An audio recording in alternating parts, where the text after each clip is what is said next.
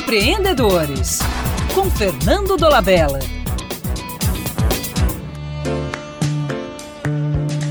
Adoramos informações que validam as nossas crenças. Mas atenção, este é um vício conhecido como viés da confirmação, que limita a nossa capacidade de aprender e de ampliar a nossa visão de mundo.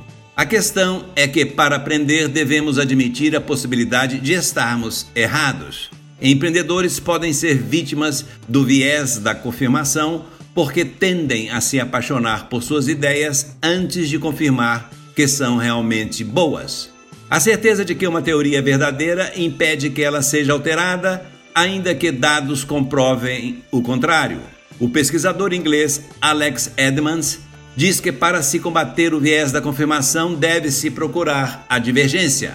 As técnicas do tipo advogado do diabo e afundar o barco ajudam a validar uma proposta. Um ponto de vista divergente é bem-vindo. Esta não é uma estratégia para aumentar a força de argumentação. Devemos ouvir com o propósito de entender, não com a intenção de responder. Nossas conversas e leituras devem incluir opiniões das quais discordamos. No dia a dia, devemos procurar especialistas e evitar opiniões de leigos, mesmo que sejam mais atraentes. Pesquisas relatam que muitas pessoas preferem ouvir o seu cabeleireiro a procurar o dermatologista. Outros, no lugar de procurar o dentista, usam a fórmula caseira de clareamento dos dentes indicada pela vizinha.